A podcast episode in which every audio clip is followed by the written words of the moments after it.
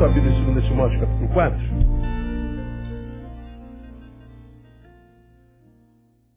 Ah, 2 Timóteo capítulo 4, nós estamos, hoje é o terceiro encontro, falando sobre a realidade da solidão. Solidão é mal do século desde que o século é contado. Nós estamos no 21. E a solidão assola a humanidade cada vez mais. Quanto mais comunicação nós temos na mão, menos a gente se comunica. Quanto mais é, tecnologia nós temos, mais fácil de nos vermos, nos encontrarmos, menos a gente se vê, menos a gente se encontra. Quanto mais próximos pela, pela, pela rede de comunicação que nós temos, cada vez mais longe um dos outros. Quanto mais amigos temos nas nossas redes, mais solitários nos tornamos. Vivemos um antagonismo, é sinistro. E aí a gente se vê nessa multidão sozinho, sozinho, sozinho.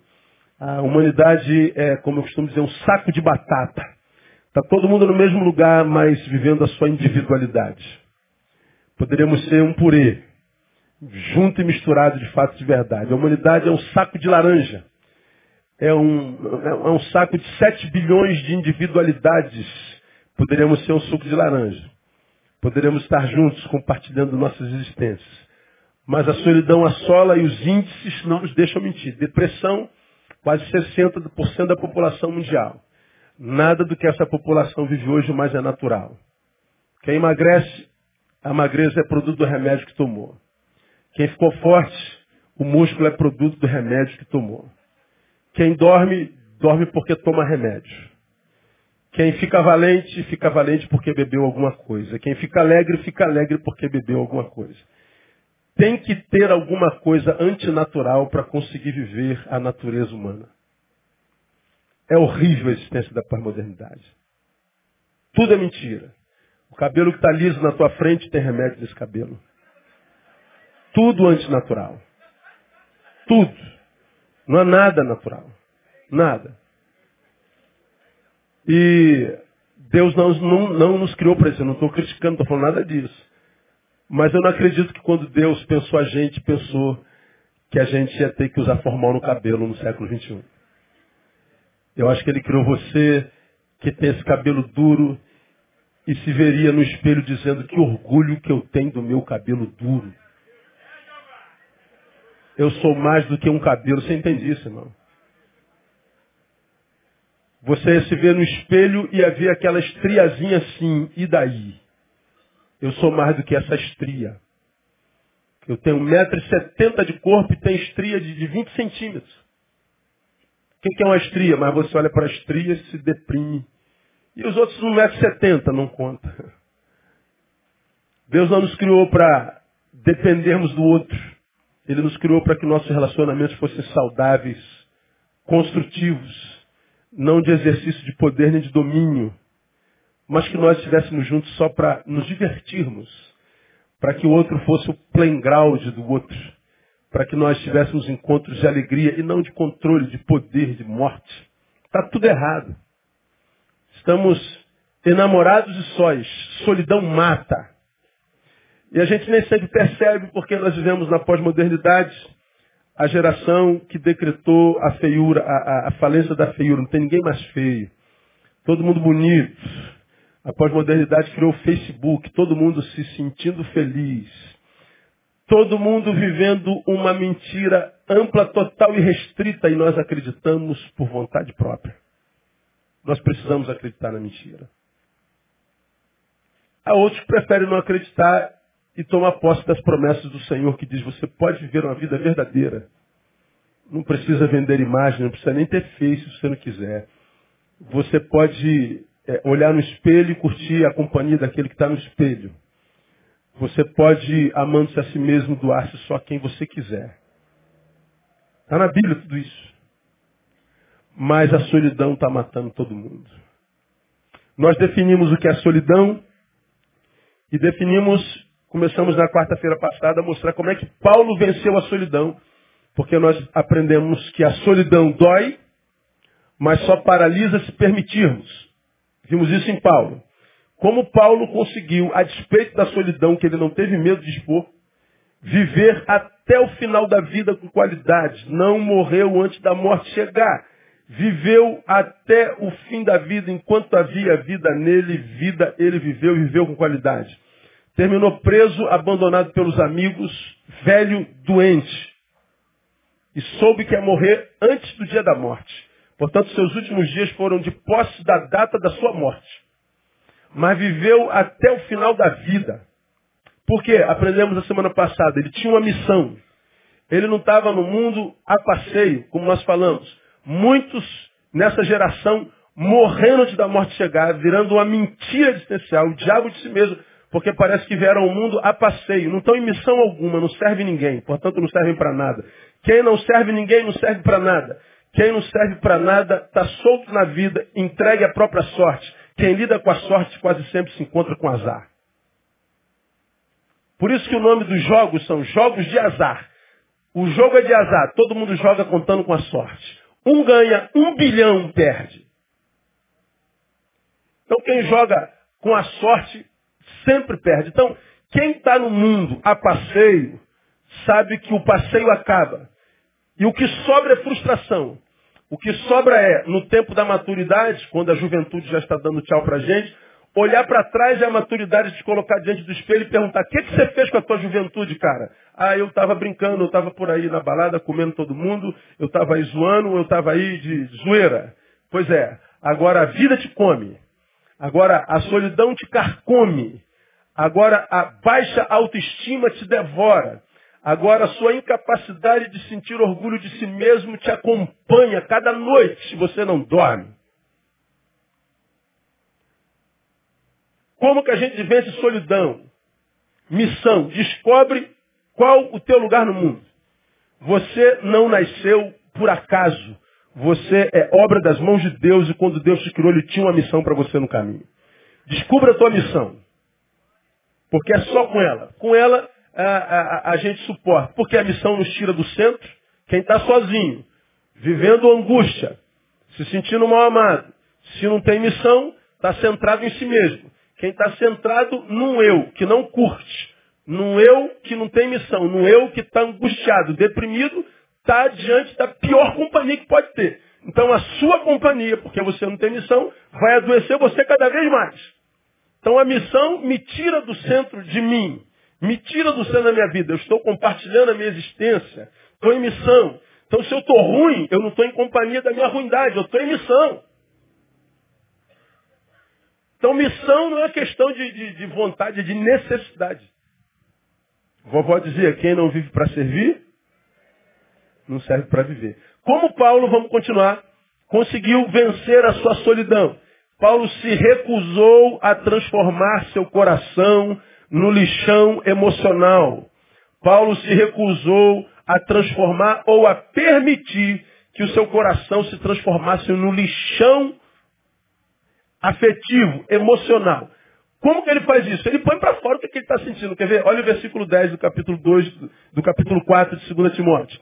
Lembra que ele está escrevendo a Timóteo, está preso, condenado à morte, doente, velho, já de posse da, da revelação de que ele morreria, dessa vez Deus não livraria, era o tempo do fim. Mas ele está lá escrevendo para um amigo e olha a carta dele, versículo 10. No 9 ele diz, vem, vem me ver, procura vir ter comigo breve. Por que, que ele pede para Timóteo vir correndo? Primeiro que ele está só, ele quer a presença do amigo. E ele explica por que, que ele precisa de um amigo. Ele diz lá, Demas me abandonou tendo amado o mundo presente. Ele perde um discípulo amado que está com ele desde o início. O amor adoeceu, deixou de amar Paulo para amar o mundo. Deixou de amar Deus para amar o mundo. Deixou de amar os santos para amar ímpios. Deixou de amar missão para amar vontade própria. Está dizendo, Demas me abandonou, amou o mundo presente. A Crescente é, foi para Galácia. Tito foi para Dalmácia. Então ele está dizendo, olha, estou sozinho. E eu estou me sentindo mal com essa solidão. Ele diz, só Lucas está comigo. Qual era a profissão de Lucas? Médico. Por que, que só Lucas ficou? Porque ele estava doente. Lucas viu que não havia um discípulo mais com Paulo. Falou, não posso deixar o velho doente. Então ele está dizendo, ó, Timóteo, vem me ver correndo, porque a única companhia que eu tenho aqui é de um médico. O médico é uma bênção, amém ou amém? Mas toda vez que a gente vê um médico, a gente lembra que está doente. Você só vai no médico quando? Está doente. Quando é que você vai no dentista? Quando o dente dói. Quem gosta de dentista aqui? Diz glória a Deus. Tadinho de dentista, né? Tem 1.500 dentistas na nossa igreja. É uma benção, né? Dentista não é uma benção? É ou não é? Então, uma benção. Agora, ir no dentista é lembrar que a gente está com dor ou a gente está querendo não sentir aquela que já sentiu um dia, que é a pior dor do mundo. Paulo está dizendo, Timóteo, a única companhia que eu tenho é de um médico. Então tu já sabe como é que está a minha saúde. Veja lá, o versículo 14. Alexandre, o latoeiro, me fez muito mal. Alguém a quem ele abençoou demais, retribuiu o bem que ele fez com mal, ele foi traído, ele foi, ele foi roubado, ele foi machucado, ele foi ferido, e ele está botando para fora. Ele poderia escrever uma carta, vem me ver, porque o Senhor me disse que eu vou morrer. Não. Ele escreve a carta, mas ele põe para fora o que, que ele está sentindo. Veja o versículo 16. Na minha primeira defesa, ninguém me assistiu, leia comigo, antes todos me desampararam. Olha o camarada que fez três viagens missionárias, mas aquela do barco que naufragou quatro. O cara que passou por todos os continentes. Ninguém salvou mais alma nesse mundo do que Paulo. Ninguém discipulou mais gente. Ninguém foi mais útil ao reino de Deus, ao evangelho do que Paulo. Mas lá na, na condenação diante do, do, do, imperador, apareceu algum amigo, algum discípulo, alguma ovelha, algum parente, algum, algum irmão para defender. Ninguém. Eu fiz por tanta gente. Ninguém apareceu para me defender. Então ele está dizendo, Timóteo, eu estou ruim, cara, eu estou mal, eu estou triste, cara. Me permita compartilhar o que Demas fez, me permita compartilhar o que, para onde crescente foi, me permita compartilhar da minha doença, me permita compartilhar que o Senhor me revelou que, que o meu tempo acabou, me, me permita compartilhar que eu estou preso, me permita compartilhar a saudade que eu estou de você, que eu preciso te ver correndo. Vem me ver. O que, que Paulo está falando? Paulo está vomitando. Ele poderia guardar e transformar o seu coração no lixão emocional. De modo que se Demas passasse do lado, a imagem de Demas adoecia, não acontece com a gente. A pessoa te fez mal, não ficou bem resolvido. Quando você vê a pessoa, o que, que acontece com a gente? A pessoa, a, a imagem da pessoa ressuscita. A dor é trauma. A imagem da pessoa nos lembra que lá em setembro de 2001, ele te fez aquela trairagem. Ó, oh, nós estamos em 2016, não foi bem resolvido no coração. Você olha para a pessoa, você é remetido à dor de 2001. Só que você já tem a dor de 2002, 2003, 2016, e é dor para burro para resolver, e aí aparece o sujeito, aí você ainda é remetido para a dor lá de 2001. Não é possível, ninguém aguenta.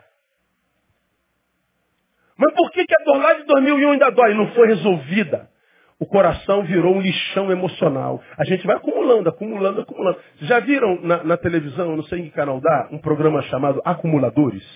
Quem já viu Acumuladores? O que, que um acumulador faz na casa dele? Me digam aí.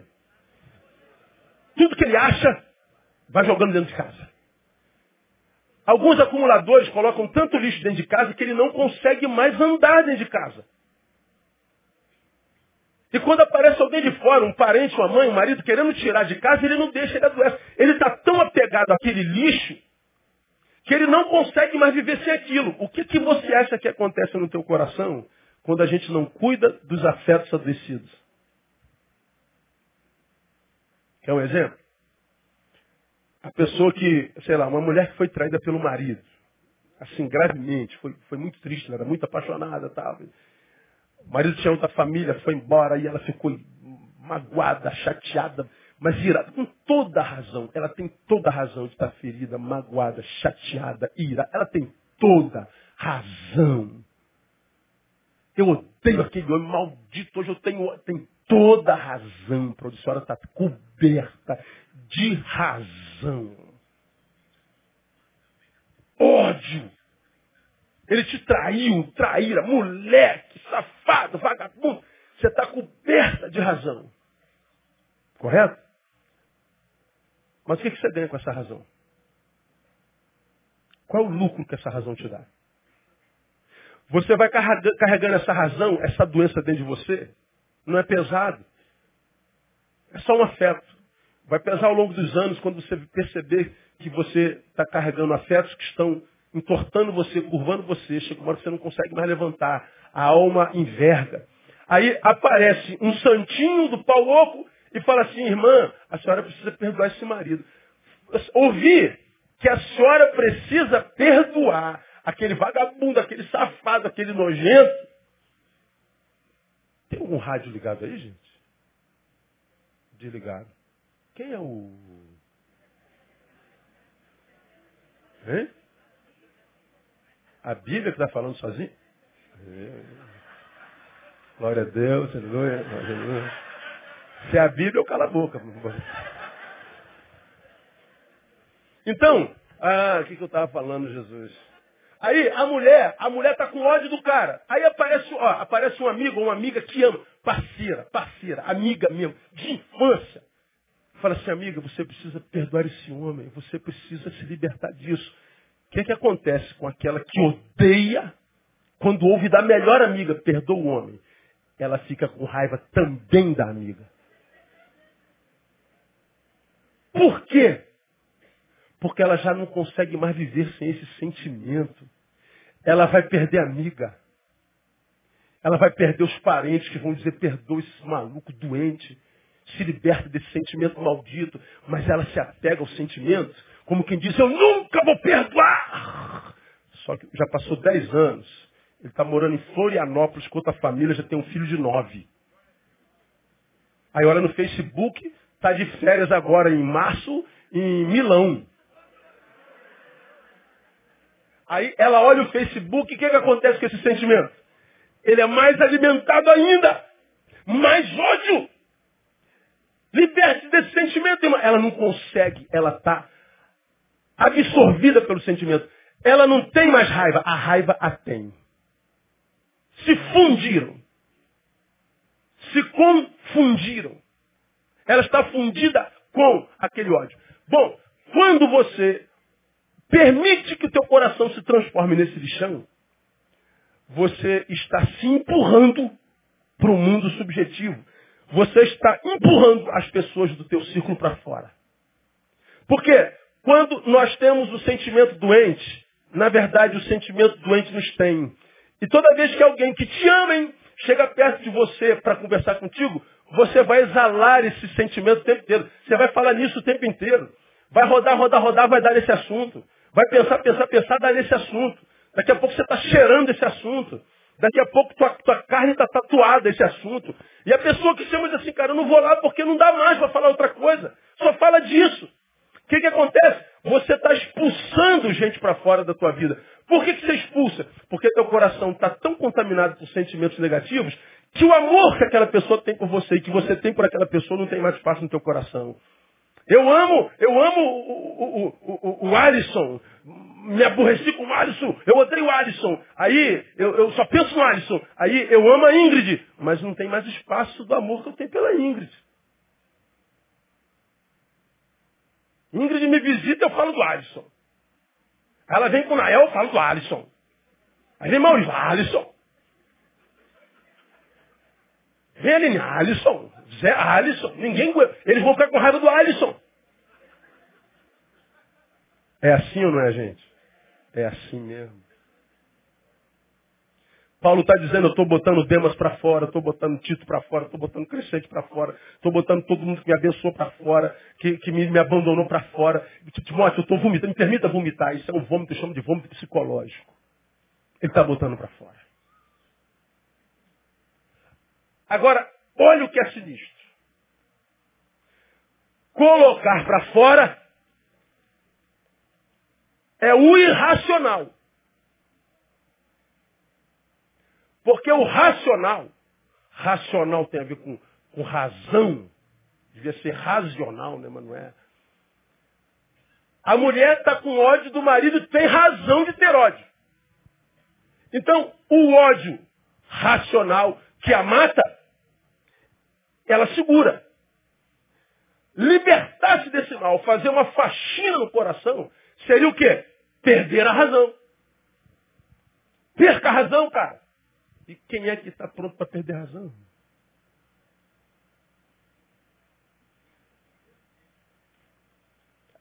A pessoa morre, mas não abre mão. Aí, como você me ouviu falar bem pouco tempo atrás, eu prefiro ter paz do que ter razão. Tem gente que abre mão da paz para ter razão.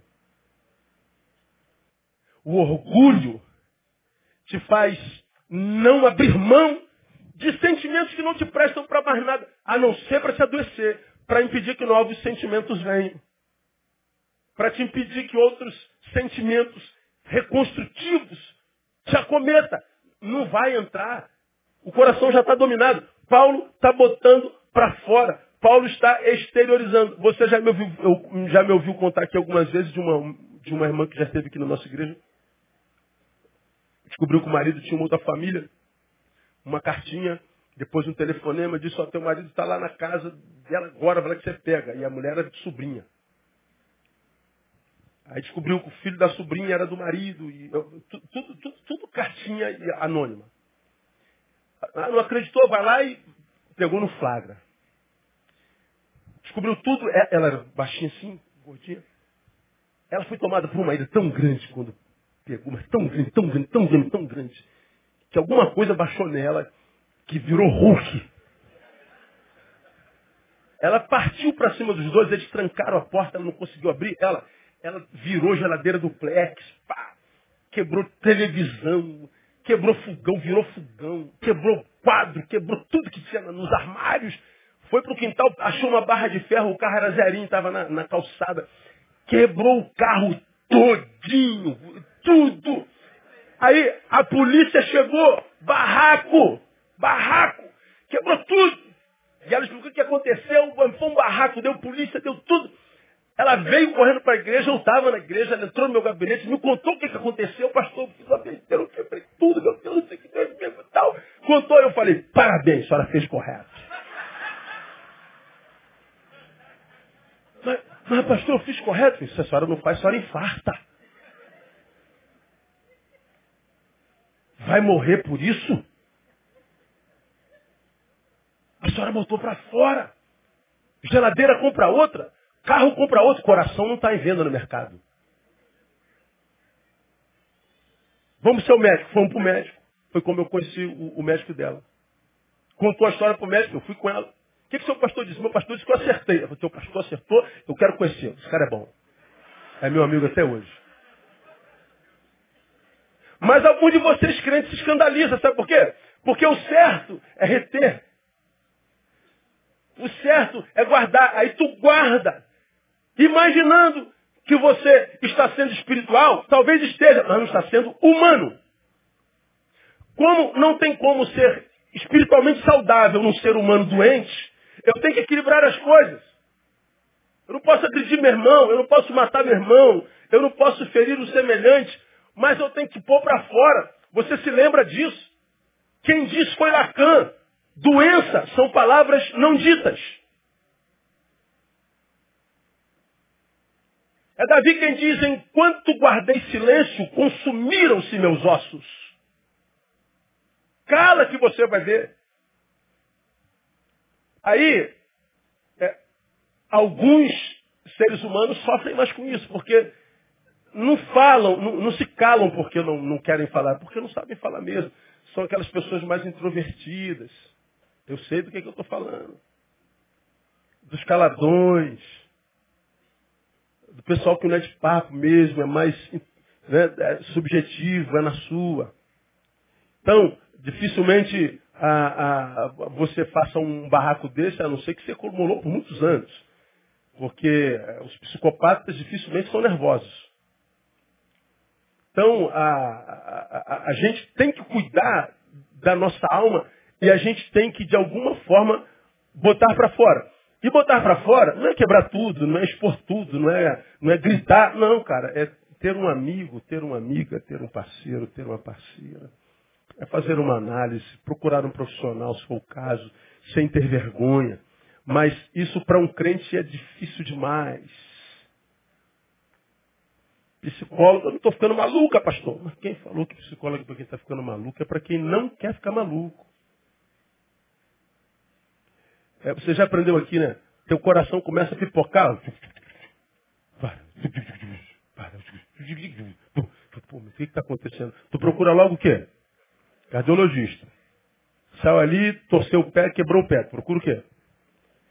Hã? Ortopedista. Tu começa a ver tudo embaçado aqui, você procura o quê?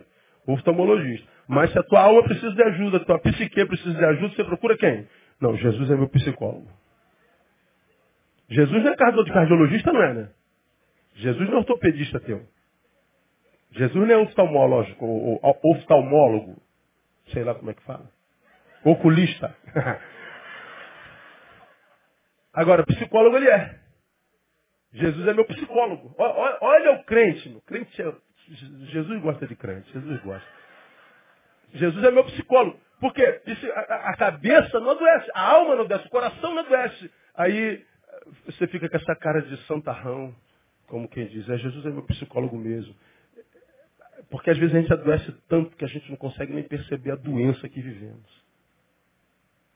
Todo mundo fala que a gente está doente, que a gente mudou, que a gente. E a gente não escuta. Ó, a ausência da escuta. Então Paulo não, não, não foi carcomido pela solidão porque ele exteriorizou. Agora, quem não exterioriza, além da, da, da perspectiva da personalidade, que é difícil para quem é subjetivo, você que é timidão, brother, você que é, é introvertidão, tu tem que dar teu jeito, irmão.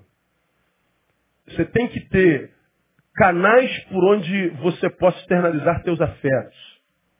Ter um hobby é fundamental. Um, um, um exercício físico é fundamental. Porque, por exemplo, quando a gente fala de se sexualidade, Sexualidade é muito mais do que sexo. Infelizmente, a geração pós-moderna reduziu sexualidade a sexo. Isso é um reducionismo terrível de sexualidade. Então, sexualidade é tudo que diz respeito ao prazer. Eu posso desembocar minha sexualidade no hobby. Eu posso desembocar a, a, a minha, a, minha, a minha potência sexual a, num, num livro, numa atividade cultural, no esporte. Eu posso é, externalizar meus afetos, minhas tensões, que quando é, é referido à sexualidade dizem tesões, e alguns se escandalizam com isso, as tensões, elas devem desembocar nas multifacetadas portas que a vida nos dá, e muitas delas legítimas. Muitas delas verdadeiras, possíveis e edificantes. Mas nós, adoecidos, canalizamos numa porta só. E quando canalizamos, queremos passar tudo numa porta só, a, a gente acaba a, acabando com a porta e não passa tudo. A gente acaba retendo. Então nós precisamos fazer isso. Agora, é, uma vez que nós já sabemos o que precisamos fazer, por que, que não fazemos mormente? Qual é a regra das pessoas que estão adoecendo pelas doenças emocionais que vêm pela solidão. Você já aprendeu que solidão não é só não ter alguém do lado. Né? A, a, a, solidão é não ter alguém também dentro, ou alguma coisa dentro. Não é só, só não ter alguém do lado, é mais do que isso. É diferente de estar só. Né? Então é mais do que isso. Então a gente precisa pôr para fora. Como, por que, que algumas pessoas não fazem isso? Por duas preocupações primordiais. Primeiro, Preocupação com a imagem, com a própria imagem. Externalizar fraquezas sentimentos. O que, que vão pensar de mim? Para uma geração pós-moderna, que tudo que tem é imagem, o que os outros pensam de nós é quase um, uma questão divina. Isso é o que, que, com que a gente mais trabalha. Né? É, a imagem é vendida na coletividade e a verdadeira revelada em gabinete ou consultório. Uma a gente apresenta para os olhos alheios, a outra é o que a gente é para os nossos únicos olhos. Então a gente vive essa dicotomia existencial. Investimos muito mais naquela que a gente parece ser do que naquela que a gente é. Investimos muito mais no corpo, que é o que a gente tem, do que na alma e no espírito, que é o que a gente é. Então muitas vezes construímos uma imagem muito rica, admirada, por isso consumida e que é aceita sociologicamente, mas não é verdadeira.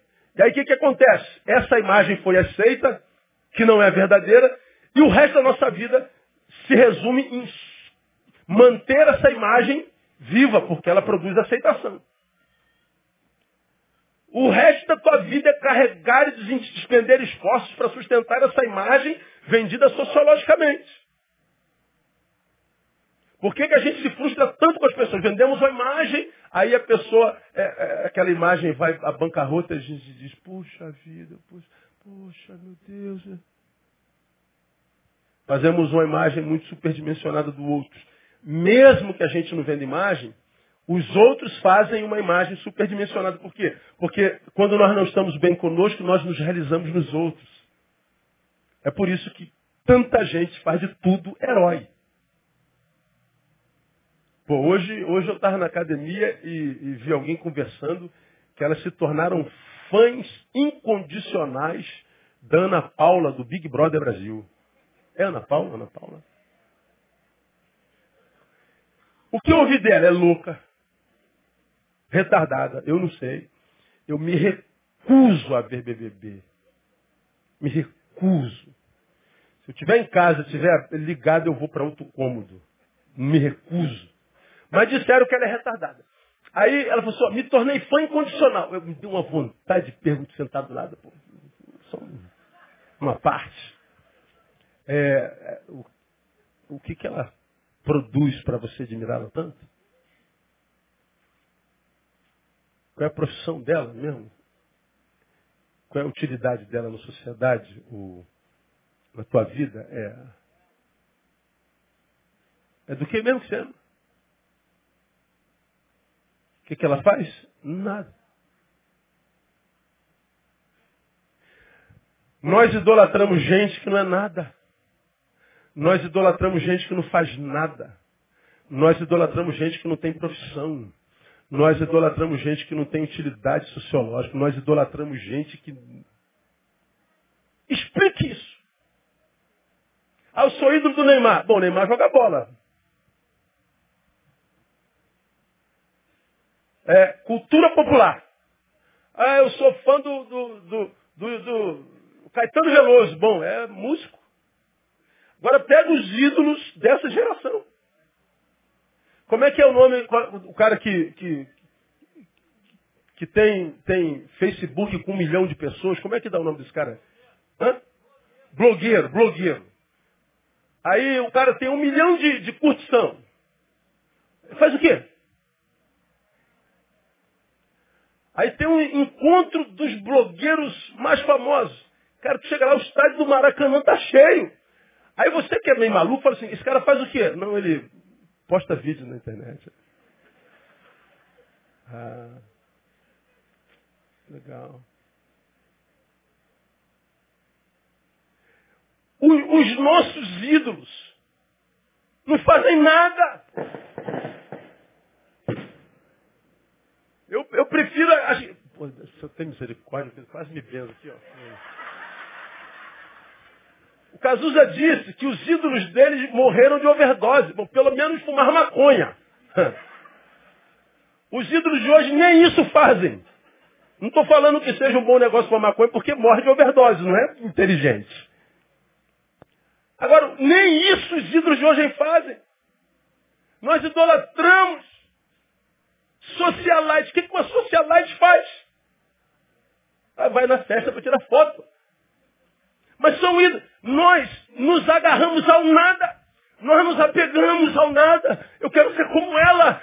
E a gente não percebe que está se apegando a nada. Por que, que a gente se apega a nada? Porque nada somos. Porque quem é e se sabe não se apega a qualquer coisa se ama, não se pega a desesperança. Na pós-modernidade, o que nós temos é a imagem. Por isso que uma crítica mata o sujeito. Chamou você de orelhudo. Pronto, deprimiu. Uma semana dormindo com um cara que chamou de orelhudo. Se chamar de gorda. Três anos dormindo com um cara que chamou você de gorda. Raiva, ira, tal. Você publica uma coisa e criticaram. Pronto, você não dorme mais. Seis, sete dias. Por quê? Porque feriu a tua imagem. Por que, que a opinião alheia faz tanto poder em nós? Meu Deus do céu, eu não entendo. Como é que pode ah, chamar você de ladrão? Você é ladrão? Não. Então por que, que chamar de ladrão faz tanto efeito? Quem te critica te conhece? Não. Então por que, que você dá ouvido a cachorro? Não deveria, mas por que, que dá? Porque tocou na imagem. Por que, que nós nos tornamos ilhas, lixão é, é, emocional? Porque a gente está com medo de expor fraqueza, de expor sentimentos por causa do que vão pensar de nós. Aí, na minha lógica fria, se a tua imagem é mais importante que a tua essência, então você tem na solidão uma doença incurável. Não tem como curar. Invista na imagem. Vai para o salão de beleza. Vai para Devil Art. Fazer sobrancelha. Fazer crio, crio, crio, criolipose. Depois vou cobrar o cachezinho. Dez sessão para mim de graça. Né? Então vai lá, vai para o cabeleireiro, irmão. Tem que investir mesmo, porque pelo menos tem imagem. Porque tem gente que nem imagem tem.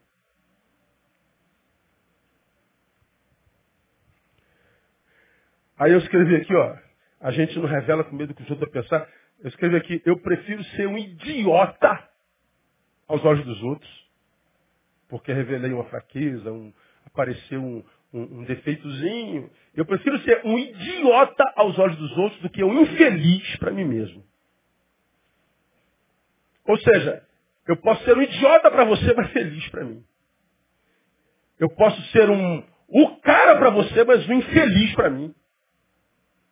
Aí entre o que os outros vão pensar de mim e o que eu vou pensar de mim mesmo, morram os outros. Agora, por que, que os que estão sucumbindo não falam? Preocupados com a imagem. E o pior, quando você tem esse cuidado todo com a imagem, ó, escuta aqui que eu vou te falar, isso aqui vai chocar você. Quando você tem essa preocupação exacerbada com a imagem, você se transforma no verdadeiro idólatra, porque você está adorando imagem. Qual? A própria. E quando você se torna um idólatra, nem Deus pode te ajudar. Esse evangélico vive acusando o católico de idólatra. O verdadeiro idólatra é o que idolatra a própria imagem. Toda vez que você deixa de fazer algo porque os outros vão pensar, idolatrou. E se tu faz, é legítimo? É possível? É pecado não? Então faça. Os outros vão falar. E quem são os outros? Quem são? O problema é a questão de imagem. A segunda dificuldade que nós temos para compartilhar, que é preponderante entre os homens, é além da imagem, é o medo. Uns estão preocupados com a imagem. Outros não expõem, portanto, permitindo que o coração se transforme no lixão, por medo. Medo de quê? De duas coisas. Primeira, rejeição. Pô, se descobrirem que eu tenho essa fraqueza, pastor, vão me rejeitar. Ora, se te rejeitarem porque você revelou uma fraqueza, Nunca te aceitaram. Aceitaram a perfeição que você vendeu. E quem te abandona porque você revelou fraqueza, você não está diante de um abandono, você está diante de um livramento. Você não perde alguém que te abandonou porque descobriu que você tem um defeito. Você foi liberto dela. Porque quem não admite erro na vida dos outros, se vê como perfeito. Não tem como agradar um ser perfeito. Primeiro, porque ele não existe, ele é uma farsa. Segundo, porque ninguém vai chegar ao nível dele. Liberte-se desse ser humano. Então, num tempo como esse, imaginário, onde as pessoas são hologramas, aprender a perder gente é fundamental, por questão de sobrevivência. Agora, a gente tem medo da rejeição. Vão nos deixar sozinhos. Ora, meu irmão, se ele está contigo só pelo que você parece ser, você continua sozinho, você não pode falar a verdade para ele. Que tipo de relacionamento pode locupletar o outro se eu não posso dizer a verdade para ele? Que tipo de relacionamento se torna profundo e abençoador se eu tenho que ocultar a minha vida? Nenhum relacionamento se torna saudável desse jeito. Estamos vivendo uma farsa. Estamos nos relacionando errado. Você já aprendeu. Qual é o problema de me relacionar errado? É porque me relacionando errado, eu estou impossibilitando a possibilidade de uma relação certa. É simples, eu estou namorando a pessoa errada. Eu sei que não é essa aqui, está claro. Mas a solidão é tão grande que eu antes mal acompanhada do que só. Então estou me relacionando errado, me dou qualquer um, me dou qualquer uma. Medo da solidão. Está se relacionando errado, não está? Quando eu me relaciono errado, o que, que eu estou fazendo? Me impossibilitando de me relacionar certo. Aí, de repente, o homem certo chega. Ó, tu está aqui com o homem errado, com a mulher errada, sei lá com que é errado. Está errado. Aqui, ó. O homem de Deus da tua vida, a mulher de Deus da tua vida passa assim na tua frente, ó. Mas ele vai ver que você já tem relacionamentos. Porque ele é de Deus, ele jamais vai se permitir olhar para você como deveria olhar para ter um relacionamento a dois. Então, para quem ainda planeja uma relação que seja abençoadora, é melhor ficar sozinha, sozinho, do que com medo da solidão se dar qualquer coisa. Porque se o que está do lado não está dentro, você continua sozinho, um solitário acompanhado. Vai ficar de mão em mão. Um dia está com aquele homem, outro dia está com aquele lá. Agora está com aquele ali, agora está com aquele lá. Aí a igreja diz assim, irmã Maria Maçaneta. Aí hoje você está com essa mulher aqui e aquela mulher lá. Galinha. Pai do Senhor, galinha. Ô, oh, maçaneta. Como nós vivemos em comunidade, ah, o que pensam de nós conta. Agora, por que, que a gente se retém com medo de rejeição? Com medo da rejeição dos outros, você se rejeita. Com medo da reprovação do outro, você se reprova. Medo do que mais? Da incompreensão alheia.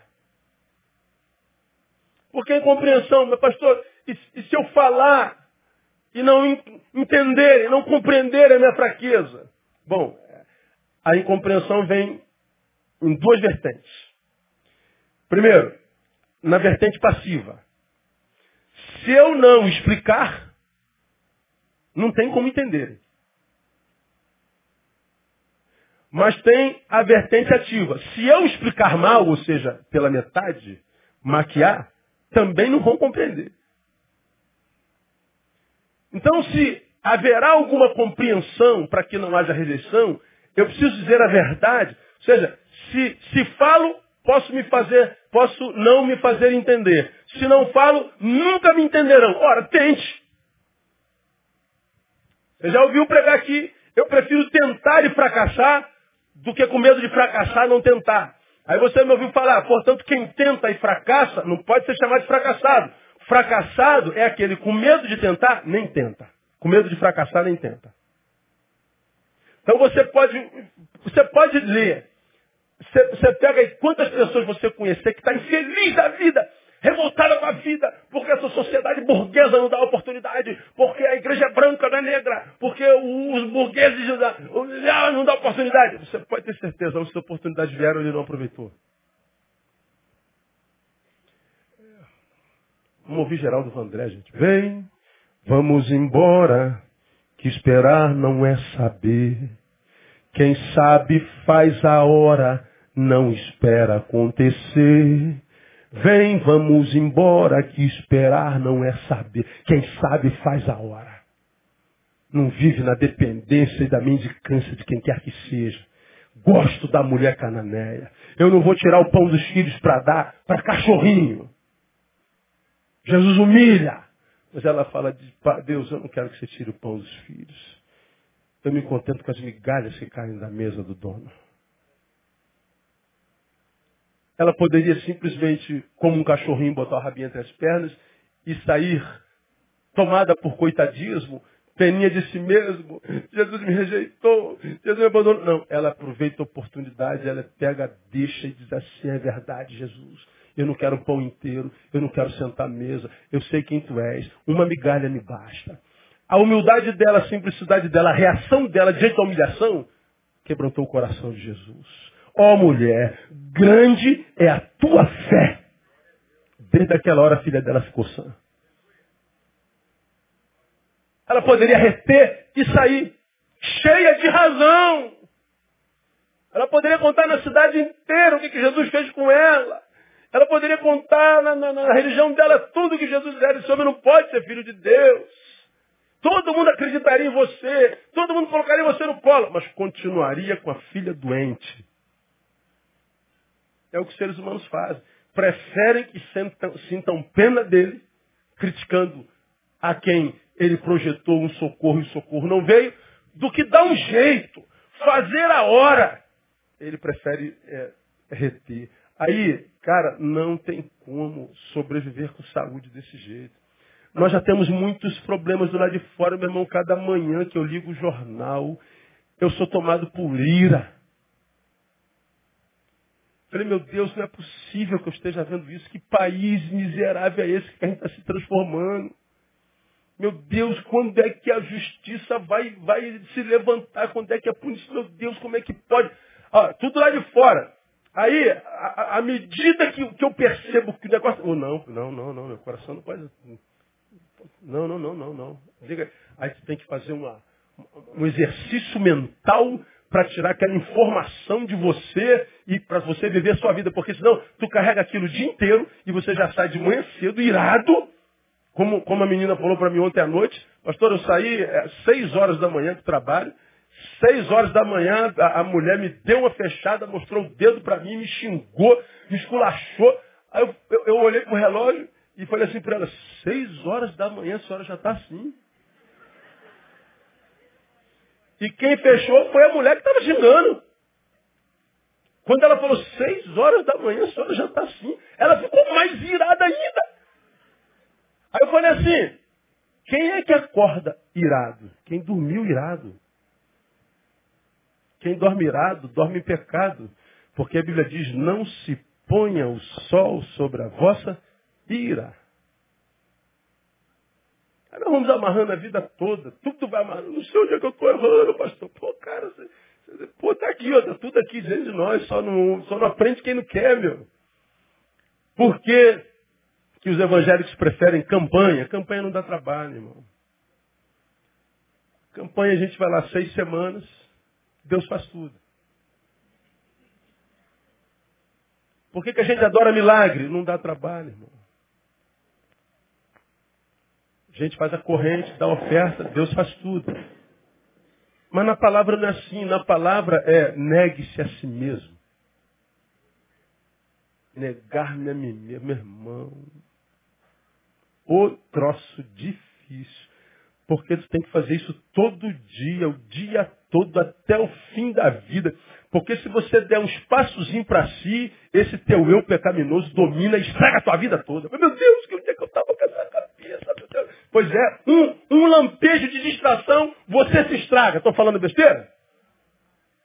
Um lampejo a gente fez a besteira, meu Deus. Pois é, tem que negar-se a si mesmo. Senão, a gente vai amarrando a nossa vida toda, se transforma num, num, num depósito de entulhos emocionais não resolvidos. Tudo que você vai fazer, um pedaço desse câncer emocional vai saindo. Você vai trocar a criança, a criança faz xixi de novo, você briga com a criança. Como se a criança soubesse de alguma coisa. Você está alimentando o cachorro, o cachorro virou, você bica o cachorro. O funcionário faz uma pergunta, você dá um coice. A mulher diz, amor, o dinheiro não deu, você chama ela de vaca. O, o marido não dá, você chama ele de, de, de ignorante. Ah, você vai espalhando assim, ó, na tua ira. Tudo que é semente que vai, que vão se transformar em frutos, vão voltar para você. Aí o, o teu hoje se confunde, é um embaraço total. Eu disse, meu Deus, o que, que eu fiz? Deus falou, quer que eu te mostre mesmo? Tem tempo de te mostrar a, a, a patacada de erro que você cometeu? Não, não, não quero ver não. coisa não. Aí, tem jeito, cara. Citei lá Chico Xavier na quarta-feira passada. Eu não tenho como voltar lá, não, lá no início para recomeçar e fazer um novo presente. Não tem jeito. Mas eu posso mudar no presente para fazer um novo fim.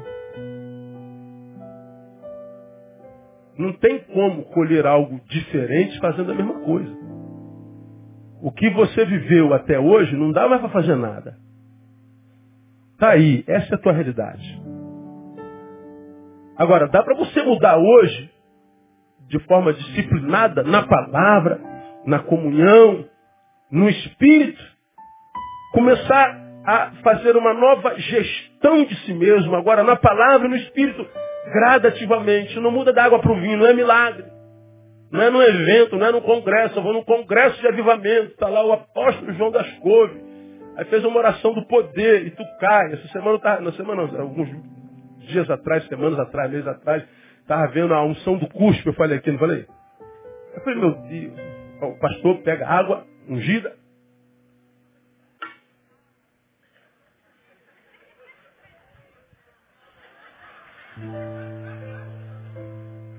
O cara para aqui, abre a boca, o pastor sopra água.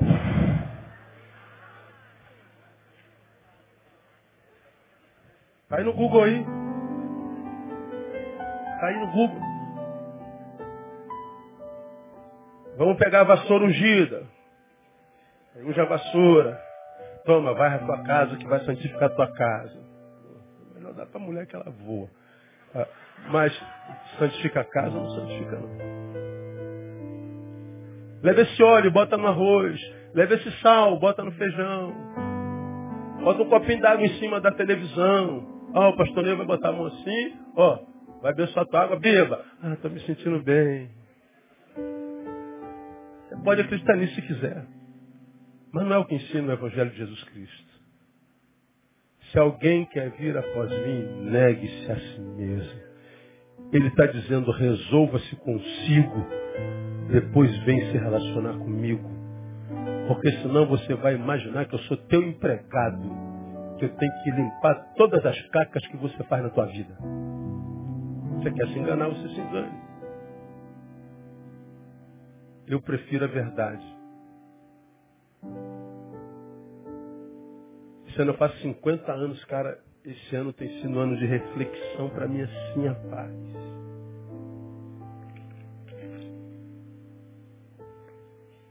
Vou lá atrás, meu Deus, meio século. O que, que eu fiz com a minha vida, meu?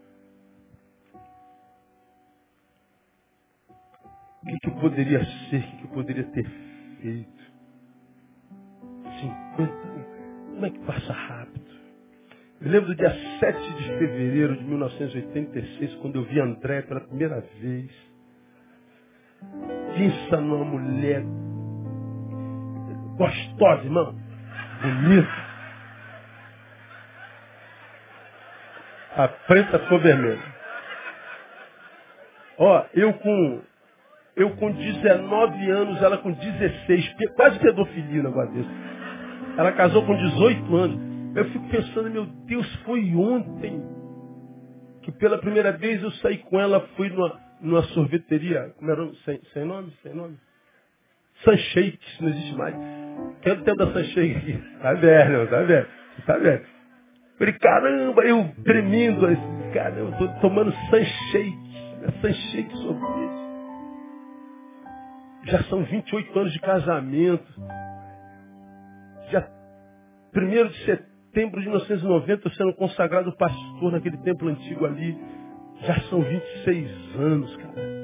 Me lembro levando Tamara para a clínica do Jabu, que é da, do, do, padrinho dela, na Fiat 147, meu. Eu vendo Tamara nascendo, Tamara nasce com uma veia muito grande na, na, na, na fonte. Falei, meu Deus, será que é problema? Tamara faz 25 anos esse ano. Minha criancinha vai fazer 25 anos, está aí, vai fazer 21 anos agora, dia 21. Meu Deus, a vida passa muito rápido. Nós éramos uma igrejinha ali atrás, há bem pouco tempo atrás, que tinha 175 lugares e sobraram, éramos 33 pessoas. Meu Deus, Betânia é uma, uma máquina de gente. Meu Deus do céu, é muito rápido. Não dá tempo para viver mentira imaginária, cara. Não dá tempo para perder tempo com idiotice, com gente que não constrói relações com todo mundo, mas doe-se só para quem vale a pena. Não perca mais tempo vivendo da mesma forma se o que você está colhendo hoje não é algo que te faça bem. Mude. Senão vai continuar no meio da multidão. Sete bilhões de habitantes, todo mundo sozinho.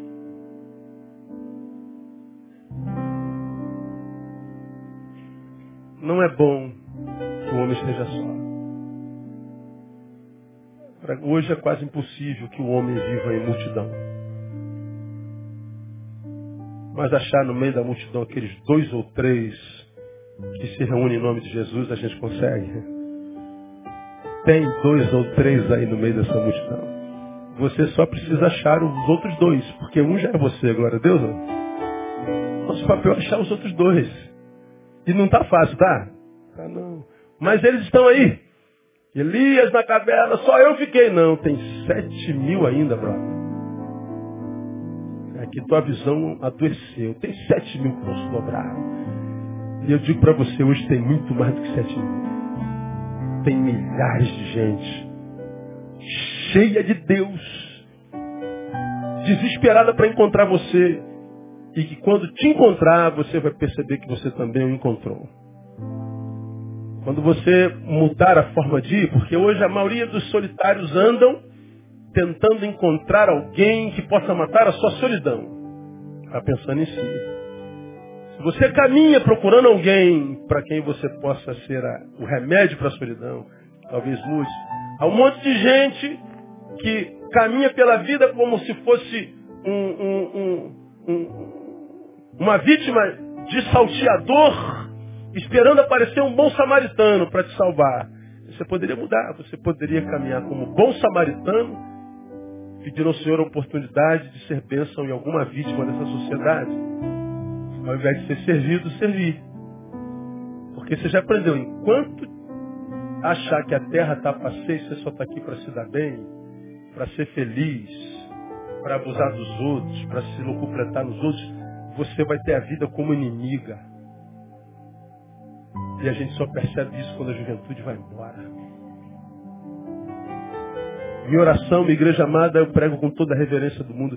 Que Deus se, como falei na gotinha de sabedoria de Deus, te dê capacidade de ouvir. E ouvindo, reter. E retendo, se esforçar para praticar. Porque a luz do Evangelho, meu pior inimigo sou eu. Por isso que ele diz, negue-se a si mesmo. Então se você se nega, se negar não é deixar de viver, é, se for confrontado com a palavra, ficar entre a vontade de Deus e a tua, fique com a de Deus. Quando você tiver vontade de, de quebrar tudo, a Bíblia diz, não, não, não, não, não. Conta até dez. Irai-vos, mas não pequeis. Ou seja, está irado, não produza. Toda produção na ira é, é pecado, porque a razão vai embora. Espera passar dor, espera passar raiva. Vai para a rua. Depois discute com a mãe, depois discute com o pai, depois discute com o esposo, com a esposa. Não fala com raiva. Não discipline o filho com raiva. Deixa passar raiva. Quando você já estiver sem raiva, filho, o pai vai te disciplinar por causa disso, disso. Aí você vai disciplinar com amor. O filho pode ganhar uma lambada, mas ele vai ver o amor do pai, porque se você faz com ira, ele só vai ver o ódio, vai se revoltar contra você. Não é difícil, é possível, a palavra nos ensina tudo. Que Deus abençoe você com essa palavra. Se dê a graça de ser um bom gestor de si mesmo. Porque ninguém vai gerir a sua vida além de você. Não passe a gestão da tua vida para ninguém, a não ser para Deus e a sua palavra. Porque qualquer outro não sente o que você sente, não sabe o que você é, vai gerir você equivocadamente e você vai se frustrar. Mas nele, na palavra dele, você vai estar caminhando sobre um trilho que vai te levar a um bom lugar, como você já aprendeu. Para quem está servindo a Jesus, não interessa onde isso vai dar, irmão. Se é Jesus que eu estou seguindo, não me interessa mais o destino, aonde que eu vou parar. Está seguindo Jesus? Estou. Dane-se. Então, vai embora, irmão. Mergulha no escuro. É Jesus que você está seguindo? É, então descansa. Dorme. Você está em boas mãos. Que ele abençoe você, nos abençoe. Em nome de Jesus. Aplaude